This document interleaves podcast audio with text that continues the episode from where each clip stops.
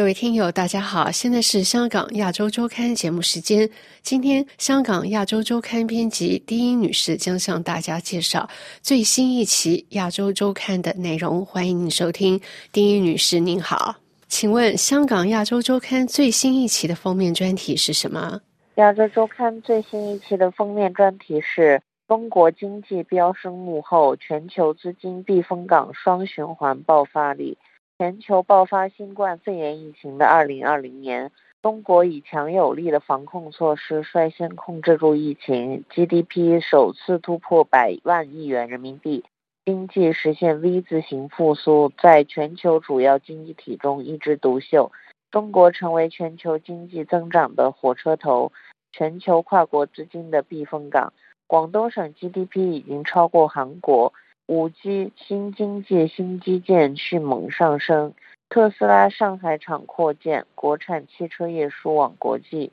以国内大循环为主体，国内与国际双循环相互促进的新格局形成爆发力。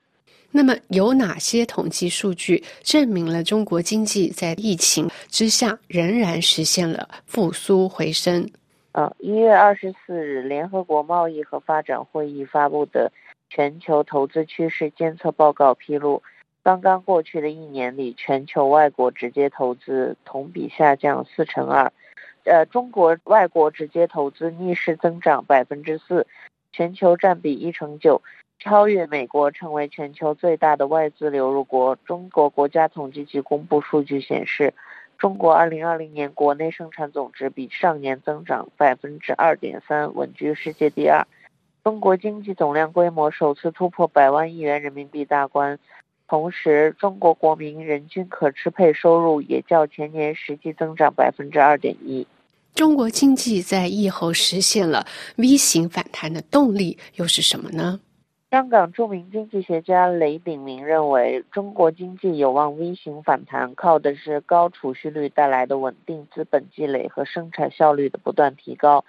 中国经济具有强大的自我增长能力，在资本上基本可以做到自力更生，而官方对于科技研究以及中国家庭对于教育的持续投资，也使得生产效率不断进步，从而为中国经济的增长提供了动力。如何理解中国经济复苏飙升过程中新经济的表现？早在二零一六年，新经济就被正式写入全国人大政府工作报告。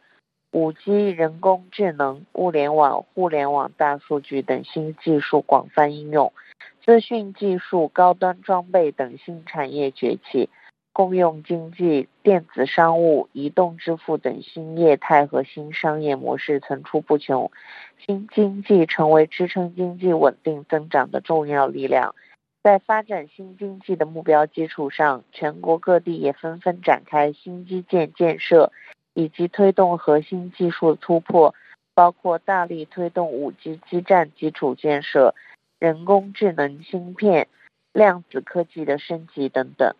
除了封面专题之外，本期还有哪些重要的内容吗？本期亚洲周刊还报道，日本模拟中国夺岛七种方案。钓岛之争，岸信夫寻求美国撑腰，中日钓岛气氛紧张。日本防卫大臣岸信夫给予美国新任国防部长沟通，寻求支持。日本智库分析，中国夺岛的七大方案存在众多中日官方或民间的擦枪走火危机，日方无法独立控制局面，从而向美国求助。好的，谢谢丁英女士。各位听友，以上节目向大家介绍了最新一期《香港亚洲周刊》的封面专题和其他重要的内容。本次节目由夏荣主持，感谢苏慧亚的技术合作，也谢谢丁女士。我们再会。